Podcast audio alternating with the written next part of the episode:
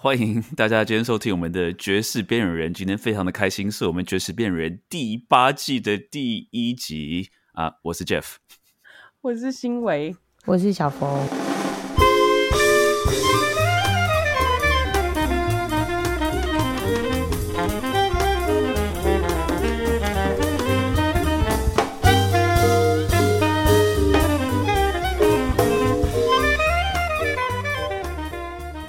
经聊了一个多小时，两个小时，哦，两个小时啊！Oh my god！哎，两个小时哎，真的。我因为前阵子 Alex 就是呃感冒，所以咳嗽，我被他传染，那他已经不咳了，可是我现在还是一直持续在在那个 suffer 这个咳嗽这个事情，所以我现在在休养期，我就觉得哇，好像。一一个花枯萎了，这样子，我喜欢做的事都不能做，然后也不能讲话，好烦哦！而且我发现我很久没有讲中文，我都用一些很奇怪的形容法啊。先跟大家所有的听众说声呃不好意思，就说让大家等了这么久，第八季才开始啊，这中间真是隔了蛮长一段时间，但是真的也是这一段时间，嗯，大家经历了很多事情，那就是我们自己各自的生活也都非常非常的忙碌。啊，不过我们今天真的很开心，终于啊把绝边又再带回来啊，能再跟大家这个所有的听众又在这个那个 podcast 上面再见再见面。哇，今年做到第八季哎。对啊，真的合作的力量真的是伟大，因为一个人一定没办法继续，没有办法，真的，我觉得大家就是互相互相督促对方这样子。那我们来聊一下好了，我们这个第七季跟第八季中间到底发生了什么事情？那我们来前情提要一下好了，就是其实呃，虽然说新维在第七季的时候就已经搬回台湾，但在那时候还是有就是教职，但是他在第七季跟第八季的中间的时候，就是已经全力的全心的投入了这个。嗯，职业乐手的这个生涯，所以我觉得这个是一个很大的一个蛮大的一个改变。嗯，就是我们这边就是从是一个好像是从国外的团队来看台湾的爵士圈，现在真的这个团队真的是台湾爵士圈的一部分了。所以我觉得这个还蛮有意思的。我真的很好奇，说新维在这段时间真的在台湾的爵士圈里面工作的时候，有看到一些什么有趣的事情？好像也可以很简单一句话，就是。大人有练过，小孩不要乱学，没有啦，因为是真的，我也觉得，就是好像不是真的每个人都有条件可以当 freelance。就是对我来说，就是我其实还是有一个安全网，就是因为我台湾这边有家人啊，就是还蛮多方面都可以支持的。不然的话，嗯，说真的，就是这样子演下来是无法维生的，这是一件非常明确的事情。所以你说经济上面，就是如果说你只演 jazz 的话。你是几乎是没有办法支持下去的，对，不可能。嗯，对听众来讲，可能不晓得说，就是爵士乐手的，嗯的经济来来源哈，就是如果说我们通常只做爵士演出的话，应该收入会比较少一点。那很多乐手，很多职业乐手，他们的主要收入来源是接一些，比如说婚礼场啊，或是一些这些商业的这些演出，那个收入是比较多的。所以，新伟你意思就是说，如果说你不接这些商演的话，这个经济金这个金钱上面是没有办法支持的。对啊，可能不只是商演吧，就是可能还蛮多人其实教学也占很大一部分。嗯，对啊，演出的收入以台湾现在的物价来说，我觉得实在是很少。而且其实我每一场我几乎都有稍微算，就觉得说，呃，我第一我的编制都很小，因为我知道编制大的话，就是对演出的乐手来说，其实也划不来。对我自己也划不来，但是我在这个编制维持很小的状态，然后，然后以就是一般去接演出来说，其实已经都算是不错的配的状态。我觉得还是很不太可能维生，就是平均下来好了，就是我觉得如果一场大概有赚一千五到两千，应该是一个比较平均的数字吧，因为有时候比较多，有时候比较少。OK，一千五两千，但是你是你只是说是净赚的意思，就说去掉交通费啊什么有的没的，还没有。啊啊啊，两千还没去掉交通费，还没啊，一千五到两千是还没有去到交通费，所以先不用管，因为我现在住花莲，所以我特别远。呃呃呃，OK，了解，呃，还没有算呃交通成本，然后也没有算彩排的成本。所以，OK，我们来算从从时间的角度来讲，好的，那你说这个一千五到两千的演出是多，通常是时间是多久？一个小时半吧。可是通常在台湾，你都一定会提早去适应。嗯嗯，不太会说哦，真的是准时就是到。对对对，因为其实在美国还蛮常演这种，就是大概就真的是演出前几分前二三十分钟到就可以了。你你就简单算吧，如果好，我们算两千好了。假设我扣掉已经扣掉交通跟彩排成本，我还是赚两千。那你们觉得像台湾现在一个月至少多少生活费？还不算有孩子哦。对啊，如果要在台北租房子，月月入至少要四万吧。所以月月入要四万的话，一场两千，你一个月要演二十场，就是每天都要有。根本没有那么多地方可以拍那么多场吧，而且你二十场，你还要还有一个你没有算的时间成本哦，就是每一场你都要写文案，然后你都要想 repertoire，因为像我应该超过四分之三三的演出，我自己是 leader，所以就表示说我要想我的 repertoire，然后我要想我的文案，然后我还要处理大家约的时间。对你还要安排乐手，比如说彩排的时间，然后还要你还要写文案，其实有很多背后要要那 organize 的事情。哎，可以，你有没有尝试过用那个 Chat GPT 写 文章？还蛮好用的。因为我们上次不是有说，我们这一季看要不要试试看用用 GPT 写？对，我刚刚讲真的是开玩笑。我自己我自己用过之后，我真的觉得说那一看就知道是 AI 写的。就是我觉得，而且我不晓得我自己的良知也没有办法。就是做这样的事情，对啊，尤其尤尤其像绝边，我们做这个真的就是有自己的理想跟热情在做的，那我就不可能用就 AI 来帮我写这些东西。对啊，像讲到写宣传文这件事情，他的付出的时间跟精力的成本到底对投资报酬，嗯，我其实觉得最近下来是觉得会打问号。我也是一直在思考这件事情。例如好了啦，就是我。我获得了一百个赞，好了，但是到底有多少人会去看演出？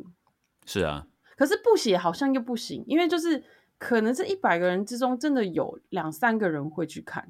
嗯，OK，对，OK，，就是我我觉得我的比率大概是这样子啊，百分之二到三，可就为了那百分之二到三，就是非得写不可了。就是当然，就是我觉得这个也是时间的经营跟累积的其中一个部分。但是有时候要好好写一个文章，也是真的蛮花时间的。那万一有的乐手就是觉得他很不会写文章，那到底要怎么办啊？拍影片呢？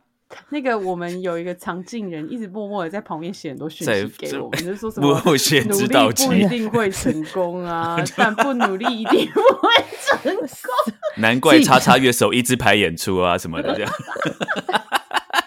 就是我其实好，那我就应该来讲一些正面的事情，好。哎，对对对，就是正能量。好，所以从我头几场排的时候，其实就还蛮感人，因为其实这整个巡演应该是开始在我去纽约之前，嗯，所以就是应该算是就是我们上一季最后结束的时候。然后其实因为我一直在花莲，所以我觉得去年整年下来。蛮痛苦的，因为大家就觉得啊，你已经搬到花莲了，大概就是没有要演出的意思吧，所以我 完全没有演出。然后，然后我就觉得哇，这样下去不行，然后我也把工作辞掉了，所以我就我就很厚脸皮的，就是就发现就是呃，在在高雄爵士的其其中一个经营人，就是作家陈慧龙先生，他在台北有一个展展这样子。就是跟就是跟爵士乐有一点相关这样子，然后就说：“哎，既然你到台北展了，你们会不会需要现场音乐啊？我可以去拉哦，这样子。”然后因此而获得了我的第一个 gig 这样子。然后，然后因为那时候我也也想一下，哎，就这场我到底想要做什么？然后选了一个合作对象，希望之后就是可以继续跟他一起演这样子。所以我那时候跟他排了。这这个是一个吉他手叫 Ben，然后我们就排了第一场，然后我们后续其实就也把呃五月跟六月的的演出也都定了，这样子。其实东部的乐手不多，然后其中一个就是我去年在两厅院爵士音乐节有合作的徐聪义老师，嗯，然后我就一直很想跟他演出，所以我也跟他排了一场。其实叶超就是他们真的是就是基隆的地主，就是对我们超级好的。然后去那边就是有好吃的东西，然后好喝的咖啡。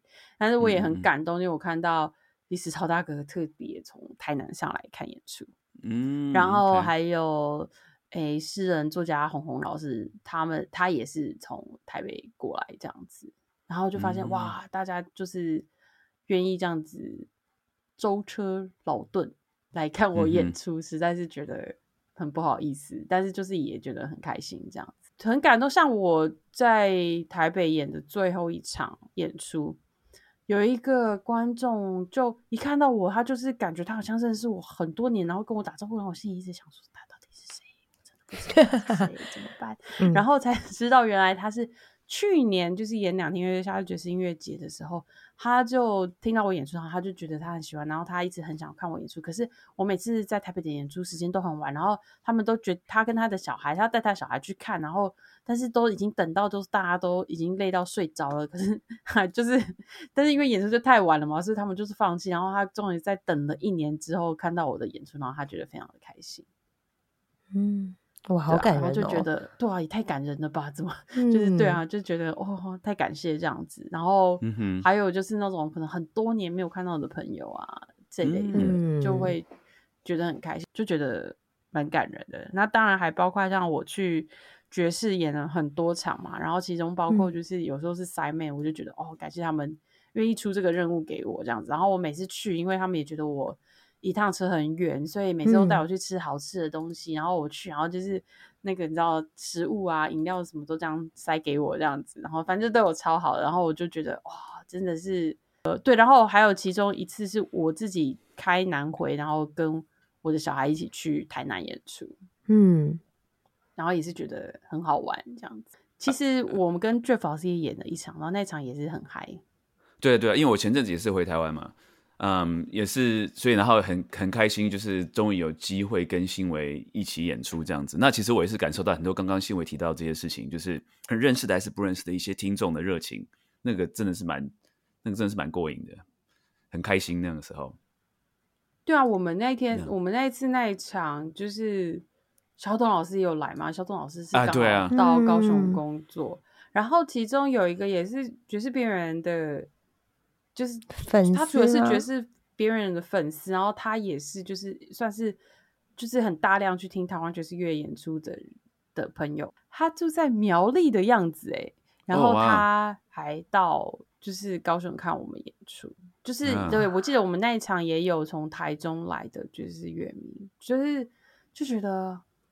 好感人哦，就是大家都这样子飞来飞去的，很好玩的事情。就是我回台湾了，像新闻你有提到说，你几乎每一场演出都会遇到一两个绝边的听众。嗯，对，就我还蛮 surprise。其实我也是，我这次回去的时候，比如说我这次回去，我们呃，我去那个 Coswing 教有去教学嘛，去教 Big Band 这样子。有一个学员很有意思，他跟我上课大概上了一整天哦，一整天就是从上了好几个小时，然后最后他跟我讲说。你是不是爵士边缘人的主持人？我说你为什么到现在才发现这件事情？我说怎么会现在才发现？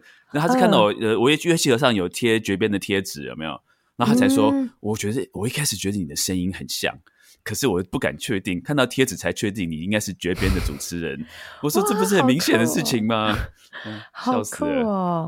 对啊，其实我很感动，就是说。因为他是我们的听众，也在听我们的节目，然后他是他真的就说他也没有，他也不是我的朋友，所以他也没有在他跟我的脸书也不认识，他真甚至不知道我长什么样子，所以他才会不知道说，哎，我这个人到底是不是绝边的呃的这个主持人，一直他一直听到声音有点，因为你知道有些录音的声音跟本人的声音跟现场声音是不一样的嘛，他说这个人的声音或是他讲话的这个语调有点像，然后可是一直。到后来，他又不敢确认，到后来才发现，说我就是绝边的主持人。对啊，不过跟 Jeff 老师演那场真的还蛮爽的，因为其实就前面我有提到嘛，因为就是因为成本的关系，所以嗯，我几乎完全没有机会跟鼓手合作，所以那一场是唯一一场就是有足够预算可以 让我请到鼓手的一场，所以就演起来真的很嗨，因为就是 full band。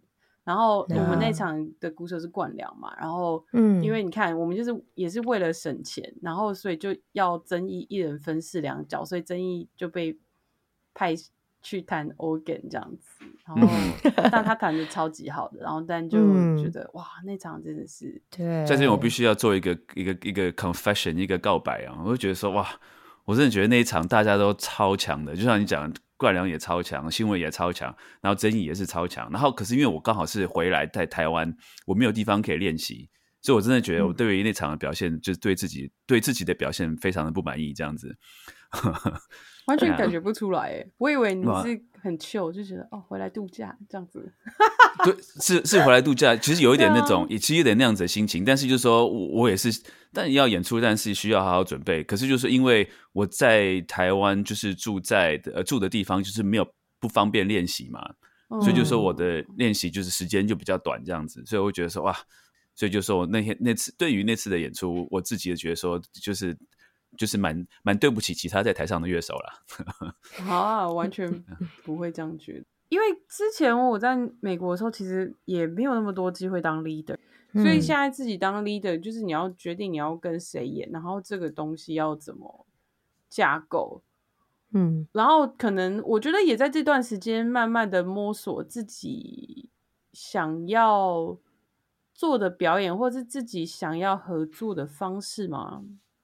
或者是说自己想要呈现的东西，对啊，那个方向蛮蛮重要的。因为我印象很深刻，因为有人就问我说：“哎，你为什么要选择跟这些人合作？”可是我就觉得，可能是我自己的个性吧。我觉得每个人决定不一样啊，所以就是这只是我自己的答案，就跟没有别人没有关系。就是我会觉得，真的就是在台上的时候，你跟他在音乐上有办法互动的人。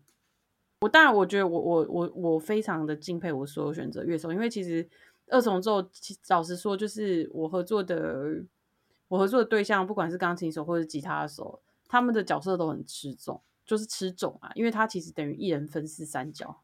说真的，对，所以就是也也是因为这样，所以我都很希望每一场都不要亏待他们，因为我觉得他们其实做三份工作，然后可是只领一份钱这样子，我觉得蛮辛苦的。那嗯。但但更好玩的是，就是我我觉得我就是还蛮幸运，就是合作的对象都是觉得很可以对话。像我我印象很几个很深刻的，像是呃我去台南跟钢琴手玉成演的时候，然后他因为他是一个台北人，然后他搬到台南去，然后他就有那种台南很很慢活的感觉，你知道吗？嗯，然后我觉得。虽然我搬到花莲了，但是我觉得我的整个夏天下来，我都觉得我整个 energy 就是还是很纽约，就这个爆冲的状态这样子。可是，嗯，我们两个还是不会因为这样就觉得，哎，这个人太跟我不一样，然后合不起来。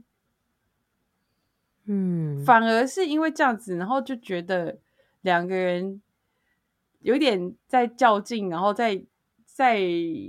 在玩这个游戏，就在玩，就是好，我就是这样秀，然后你就是这样冲，然后我们要怎么在这之间达到一个平衡？然后我就觉得超好笑。然后我记得有一刻就是，啊，他就说：“哦，我需要一点时间平复一下我我们刚刚很激烈的演出，然后才能讲话。”然后我就觉得，我就觉得哇，就是就是真的很好玩了，应该这样说吧。然后对啊，然后就有好几场，就是你就是看到跟你合作的人，然后他的眼睛。他会透露出来，哎，他就他跟你合作的时候，他还觉得很愉快。我就觉得，就是我觉得，就是有那样的一刻，就觉得很满足了。对啊，就我觉得这是爵士乐很特别的地方，也就是说乐手之间的互动。因为我们有些时候在练习的时候，就是啊，我们要练这个东西，练那个东西啊，练什么音阶啊，练句子啊什么的。可是你真的到台上的时候，其实最我觉得会最每次都会让。乐手印象深刻，至少对我自己来讲，是当下的那种互动，跟对方怎么样的一个对话的方式，能够就是能够合在一起，能够产生火花。我觉得那是最有趣的地方。对啊，但是票房真的是有时候是让人觉得很心惊胆战的一件事情。哎，对啊，票房，因为我记得有一次让我觉得很刺心的，其实是小峰老师嗯有来的那一场，在花莲。对，在花莲，因为我觉得那场对我来说，就想说希望可以在花莲，就是让大家知道哦，这边有一个乐手，他可以 play 这样子。嗯，所以那时候就很认真的办那场，然后华静也很很情意相挺的，就这样子风尘仆仆的来花莲演这样子，就是当而且是当日来回这样。那一场观众的组成真的是让我傻眼。可能因为那天刚好你知道花莲最有名的夜市东大门办了一场免费的大型演出，都是很有名的独立乐团或者甚至已经是流行歌手去演。嗯，所以我根本就是敌不过这种就是免费的大型演出。所以甚至有观众其实是有在网络上买票，但人没有出现，所以我就默默把他们的票钱收下了。但是对，但是就是 因为那一场李大也是特地，他那时候刚好从台南慢慢的骑摩托车到华联环岛，所以他是我其中一个观众。然后刚好小峰老师又带着他们家里两个小朋友来华联，对。然后有三个人是我在花莲认识的朋友，嗯，然后还有一个是花莲在地的，也是一个爵士边缘人。听众，嗯。嗯，在场只有一个人是我不认识的，就是可能预想到，但是也也其实也是觉得很无力，因为说真的，大部分的爵士乐手真的还是非常需要。在地场馆，他们去推动票房，因为你看，像我才刚搬去花莲，我其实没有认识多少人，所以我写一篇文章，我触及到的人几乎，你看，所以我到最后来的观众是我认识的住在新竹的小凤老师，跟住在台南的李大哥，对不对？可是我不可能每一次演出都都让大家就是这样子。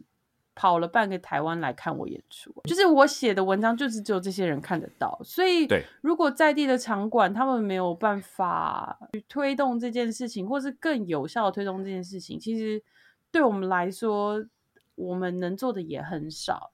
大家都在讨论，就是一个蛮有名的爵士乐手，在在美国，他在美东，嗯，他也不是住在纽约这样子。然后他就是发现，竟然。有场馆是拆票，或者是看当天售票的状态的，然后然后乐手是得到的钱是依照这样子来来分配的时候，他觉得很傻眼。然后我就在想说，诶，好像回来台湾，我们都很习惯拆账这件事情，但我真的在纽约还真没演过拆账哎。OK，要不要跟跟那个什么听众解释一下，呃呃，拆账是什么样的一个情况？开账就是说，今天的门票收益有百分之多少是给乐手，百分之多少是给场馆的。嗯，OK，嗯，所以也就是说，今天如果我只有一观众的话，我就是只会得到这个观众他付的门票钱的百分之多少这样子。了解。对，但是不是所有的场馆都这样子哦？有一些有一些特定的场馆，他们是有固定配的哦。嗯，像是呃。在台北大道城的的 Dixieland，嗯哼，他们就是他们的周末演出是有固定的配。那像高雄 Marsalis，他们也有固定的配。但是其实我觉得这没有说，哎，固定配就比较好或比较不好。就是固定配当然就是有一定的保障，但是呃，如果你的人气很高，或者是呃。场馆它其实真的很认真在做宣传的话，其实呃没有固定配的地方得到的演出费也不会比较少。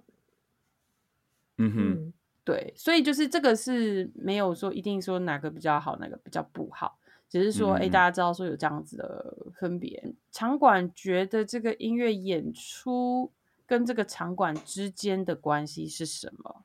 就是如果这个场馆他很重视爵士乐，然后他很重视就是每一场表演，他也把这些表演当做是他们的他们空间的一个很重要的指标或者是品牌的话，那他的态度就是他在推票的态度就会很不一样。我举个例来说好了，就是我我记得很很清楚的一场是，哎，刚好也是这次有入围金鹰奖。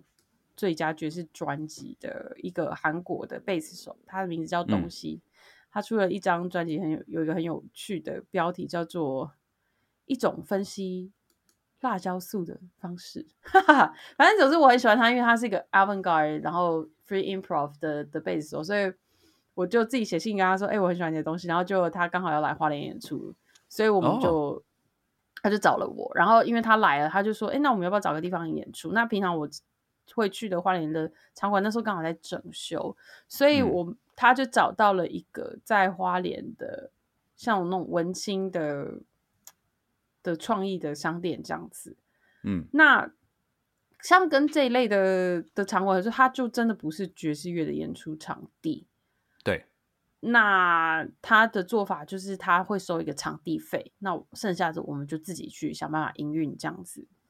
嗯，那这对我们爵士乐手来说当然不是很容易，尤其是我们在花莲根本就没有认识半个人，但是我们那时候反正硬着头皮就还是做，然后因为想说啊，花莲的人都很不喜欢，其实也不是花莲人啊，大部分的台湾的观众其实对于要付门票这件事情还是觉比较一个保守的状态吧，所以我们当时就刚好因为。刚好有朋友来我家玩，然后再加上东西，他太太也也跟他一起下来，所以我们等于就是有一些帮手。那我们也很想售票，于是我们就自己去爱买买了饮料跟杯子，然后就是就想说，反正我们就给你一杯饮料，但是我们要售票这样子。嗯哼。所以于是我们付了他场地费，然后我们就等于自己卖饮料，然后然后然后办演出。但这个场馆很有趣，是他觉得他真的希望在地的人对他们的印象就是他们会去办这些活动。他就是也很努力的在他的 IG 上面就追踪他们 IG 的人说他们有这个活动，有这个活动，有这个活动。所以就是，然后他也会告诉你说他的态度就这样，所以你会觉得说他真的希望有人可以来。那后来他也是跟我们说，哎，如果我们真的是会想要拍摄，但是又担心说观众不够多的话，又愿意开放观众免费的观众进来，就是他们也可以去找一些人。然后，因为当时我跟东西的想法就是，我们希望花莲有更多人知道我们，所以到最后我们就觉得说，好吧，那就让场馆去邀请他们在地的朋友过来，这样。然后反正。如果他进来，他没有付票钱，他想要买一杯饮料，那买饮料他就要付钱，这样子。嗯哼。结果没有想到，就是这个店家他邀请来的这些人，他们都很诚恳的付了票钱。哦。对，然后所以对我来说，那一场演出就完全就是，虽然说赚，可能也说不上来。我觉得对东西来说，可能也没有赚。但是就是我们那一场就基本上就是除了两三个我自己认识的朋友，其他所有的人就是全新的观众。对我来说，这样子的效应很大，然后也觉得场馆方的态度是很，我觉得是我我我希望可以继续跟他们合作的状态。所以这就是我前面提到，就是为什么场馆方的态度很重要的原因。提到宣传的事情，我真的觉得我也是，就是前阵子我跟你们私底下有聊过这件事情，就是我觉得大家对于爵士乐，台湾的一般的听众对于爵士乐，真的还是处于一个很很混沌的一个状态，就是完全不知道是怎么一回事的状态。我上次跟大家举的例子就是那个我我我。就是我我有在听瓜吉的那个什么直播嘛什么的，然后就有一个听众就直接问说：“哎，台北哪里有爵士酒吧可以去听爵士乐这样子？”然后瓜吉就说：“不知道哎。”然后下面接下来就有人说：“哎，那那个蓝调还在不在？”瓜吉说：“拜托，早就关门了吧。”我就那时候我就觉得说，像瓜吉这样子的一个这种意见领袖，他其实是自自自诩为什么文青的啊？他对于音乐有品味的，类似这样子的情况。可是他，然后他也他也会听爵士乐，可是他连 Blue Note 的存亡都不知道，他连在台北听大家都完全都不知道这样子，所以我会觉得说，对啊，一般的听众可能更搞不清楚说爵士乐是怎么一回事。我觉得这个圈子真的是蛮怎么讲啊，还是蛮蛮小的。应该是说那些人口中的爵士乐到底是什么？哎，这个也是也是另外一个可以讨论的话题。对啊，如果真的循线走到了 Blue Note 里面去，然后就说。啊，我不是要跟他想象的不一样，哎，也是有可能，对啊。所以像秀伟你刚刚讲说，因为他这个地方平常也不是做爵士乐，他可能是一个文青的一个商店之类的，就是有机会把这个音乐，嗯，能够让不同的平常不会听爵士的人、爵士乐的人听到的话，我觉得这也是一个蛮好的事情。那之前你也提到说，你写文章到底有没有一个触触及率到底高不高？我觉得，哎呀，我们刚刚那个常静人说，这也是一种，就是不一定会反映在票房上面了，但是也许是一个长期的一个经营，没耐性，投资报酬率，哎，对啊，低，超低的啊！大家爵士乐在世界各地面面临的一个问题，就是班的听众没有机会接触。对啊，到底要如何让它广泛一点？啊，I don't know，我觉得应该是没有办法了，比较悲观的下这个结论是没办法。已经很广泛啦，咖就是星巴克跟成品都会播这样。可是重点就是大家平常在听这些东西，他可能也不知道他在听的是爵士乐。对对对。对啊，或者是说，在听独立乐团的人，每次听到这些星巴克爵士乐，就会说啊，爵士乐是这种老人听的东西啊，就是慢慢的啊，情调音乐啊，或是背景音乐，无聊死了。有没有？他们可能会对爵士乐有这样程度的误解，就说啊，爵士乐就是文青音乐、雅痞音乐啊，我们听独立乐团就是要爆炸，要很爽啊，爵士乐就没有爽感啊，这样子。对不起，我去听那个两厅院在实验剧场的系列嘛，就是就是双宇宙，他们就跟一个实验的乐团合作，嗯，真的是很爆炸耶。啊，对不起啊，因为你刚刚说是独立乐团就是很爆炸，我就想到他们真的很爆炸哎。那是怎样爆炸法？就是听说他，我去看那个演出，就是那个还不及他们平常演出的音量，对吧？没有啦，你说就是我去听，然后我知道我们节目，OK。我哎，就是蛮很很多人都很喜欢那一场，然后我也觉得音乐真的超棒的，但是我觉得我的耳朵。真的没有办法一直这样子听，对，嗯，对对，这个东西要要就是不是说对错或是好坏，这真的就是每一种音乐它的想要表达的或是它的美感是不一样的。对啊，但是你刚刚提到就是爵士乐没落的事情，幸算蛮幸运的吧，就是有邀请到就是一呃 Chris Fun。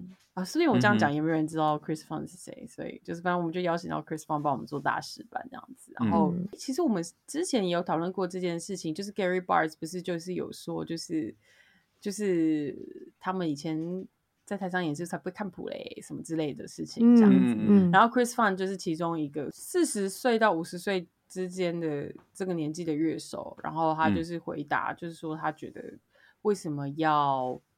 设定这么多的限制，他就觉得爵士乐或者甚至是音乐，在美国其实已经是一个很分崩离析的状态，这样子。所以他就觉得，尤其是爵士乐，就是为什么还要把大家用这么多奇奇怪怪的方式挡在门外？就是他现在最想要的事情，就是大家可以好好的演，就是喜欢这个音乐。嗯，所以像我们在看他在大师班的时候，他都一直很强调，而且他甚至到有点觉得过度强调，因为他很害怕别人会觉得说一定有某一种正确的答案。嗯嗯，对，他就一直跟他，他就一直强调说，我现在这样讲不是考试哦，但是就是就是我想问你一个问题，或者他就会跟他，他就会问说，哎，你的全局是不是这样走？但是我说这样走，我。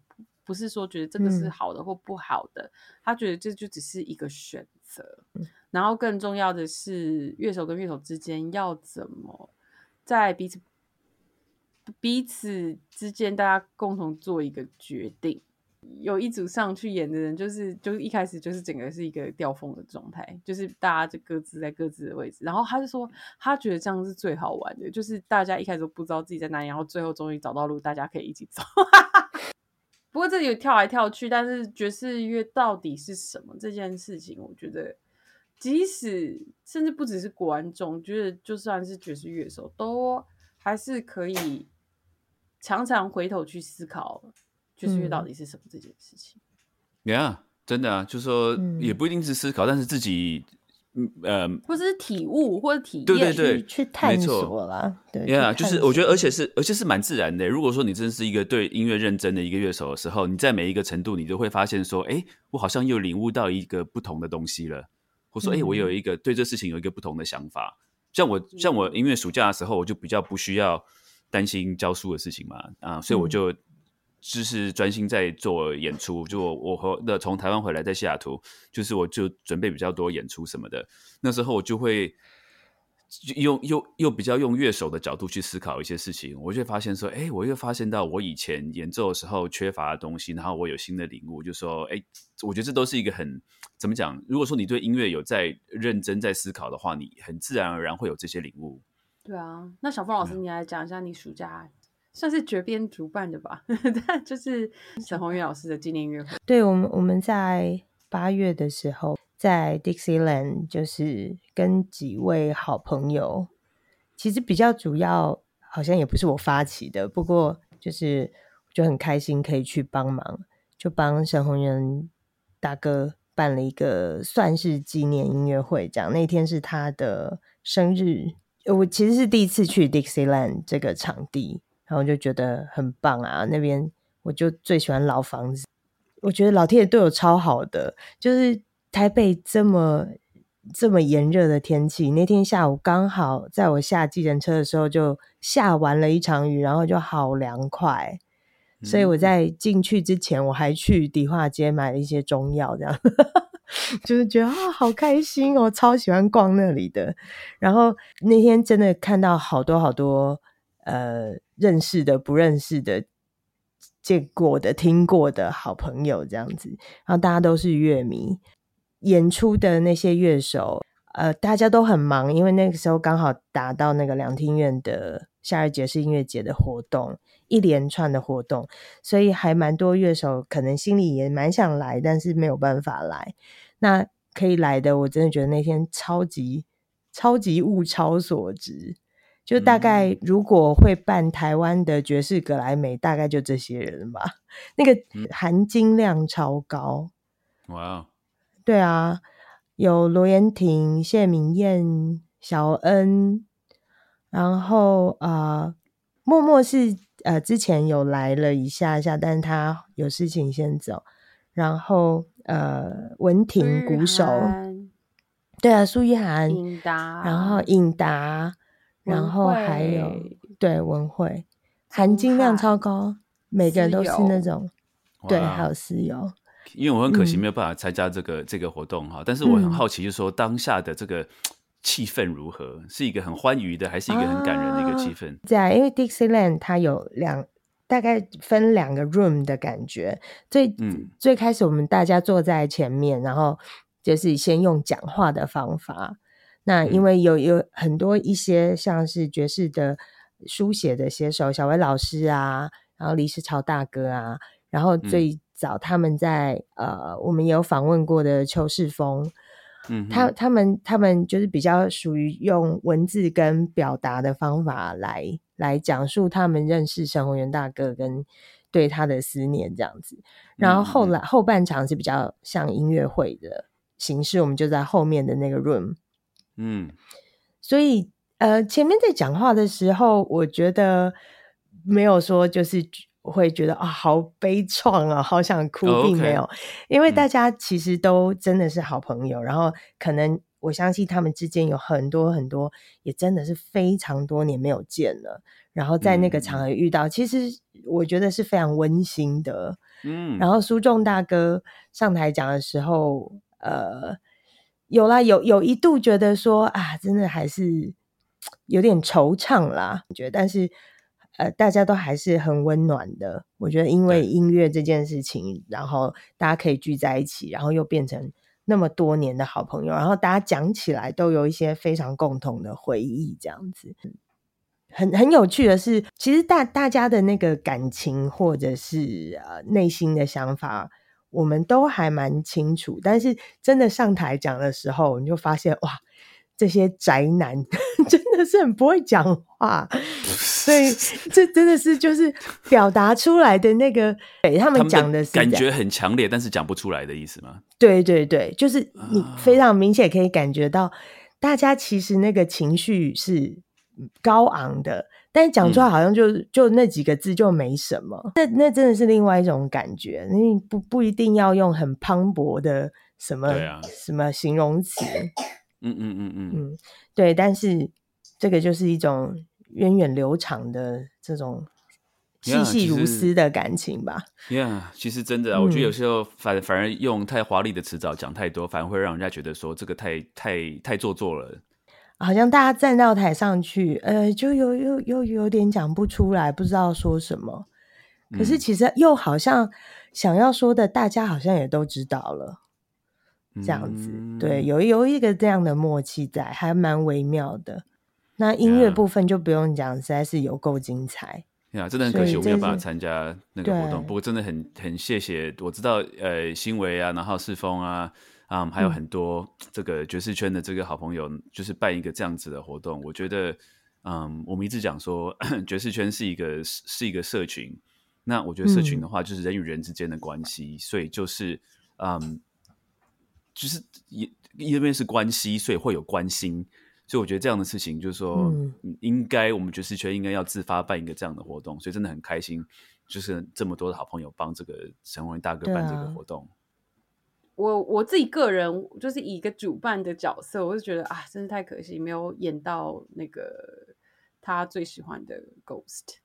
嗯，然后因为那天 Player 又坏掉，所以没办法播那首歌。嗯嗯嗯，对吧？然后如果还有第二届的话，就是拜托 Jeff 老师你要回来参加，因为我一点不会主持，我要养家呀 啊！他要主持是不是？啊，主持主持，因为就是其实这也是大家的。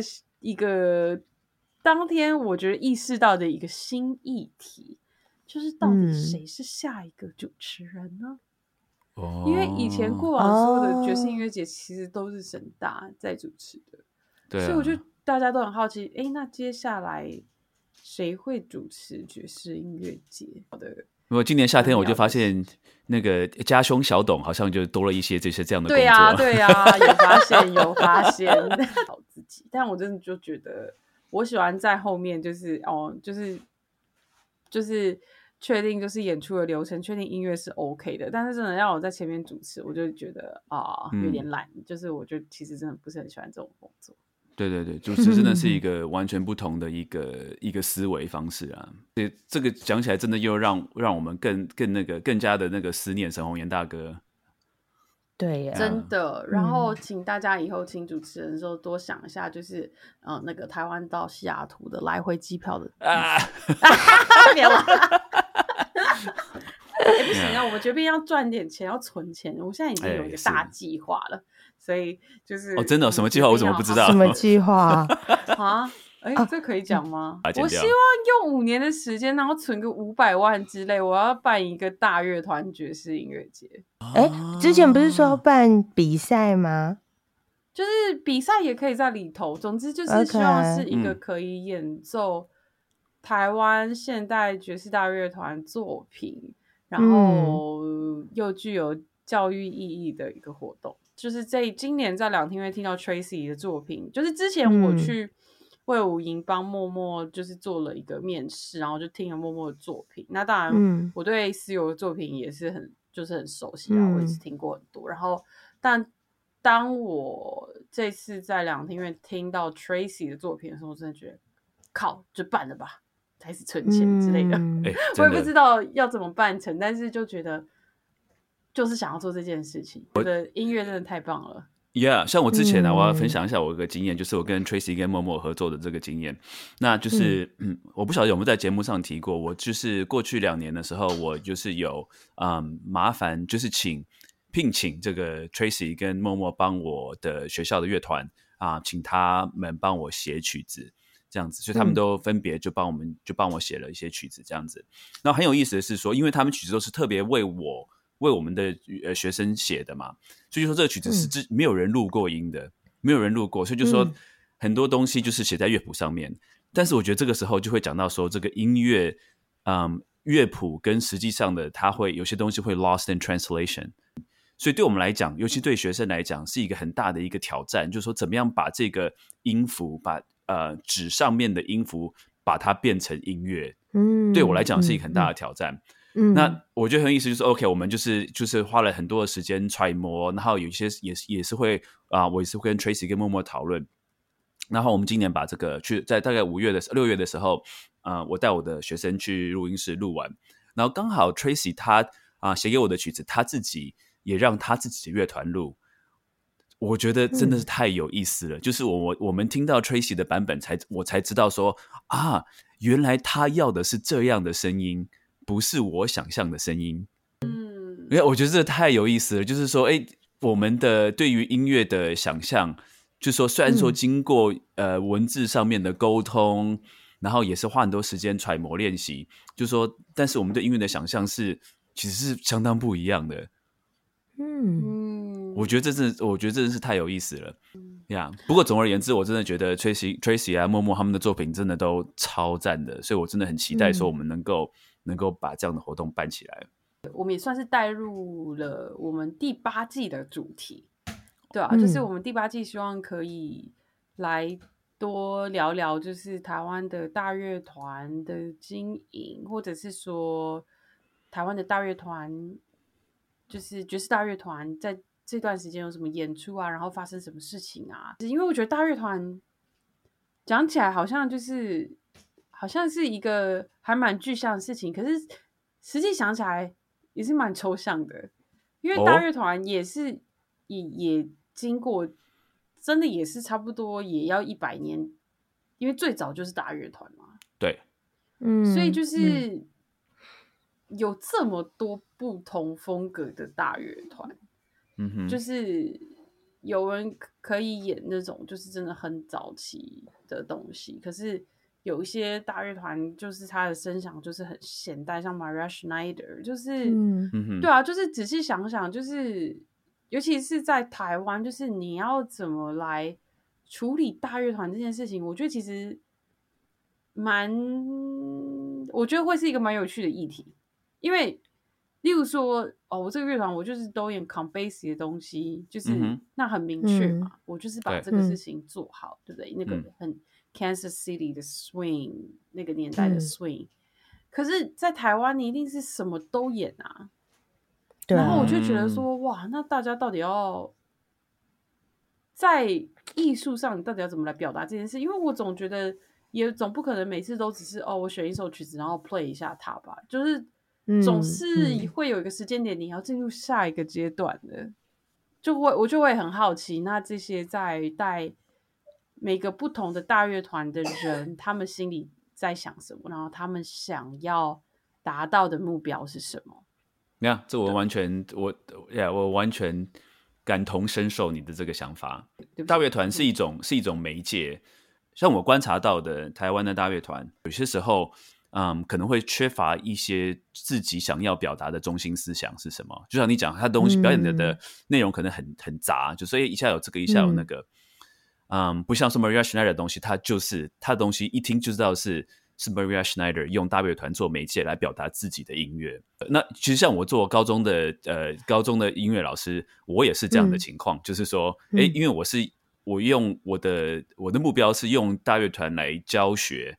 来让学生学习一些音乐上面的一些 concept 的一些概念，所以我的东西也是很杂的，没有说一个说哦，我们这个学校的乐团只做这样子的音乐，因为那不是那不是我的目的。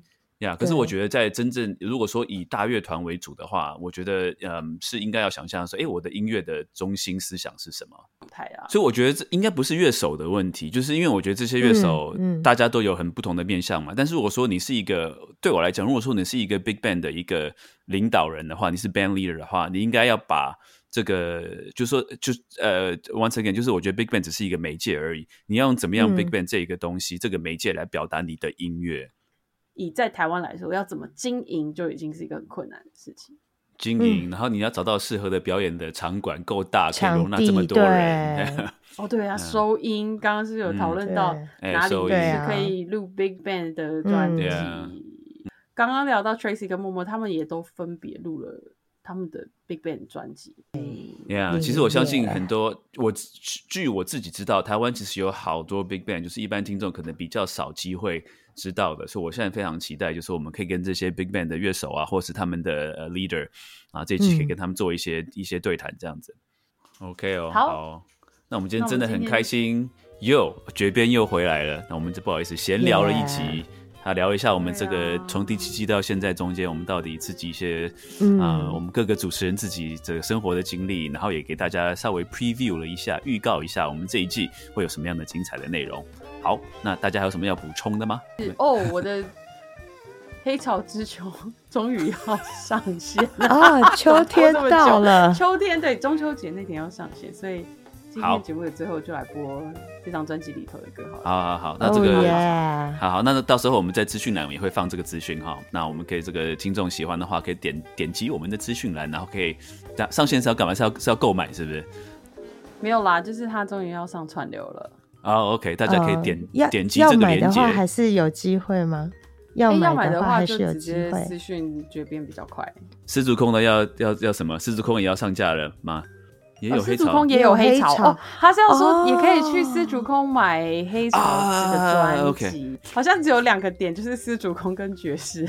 哎，好像有批货这样子。我好像把他那张买完了，给别人。哦，送 你只放 你只放一张啊？啊，我拿去送给 Chris Fun 了，哈根本没有了。但是我有很认真在家里包了很多盒这样子，所以请大家可以跟四足空联络，或者是跟我跟爵士边缘联络。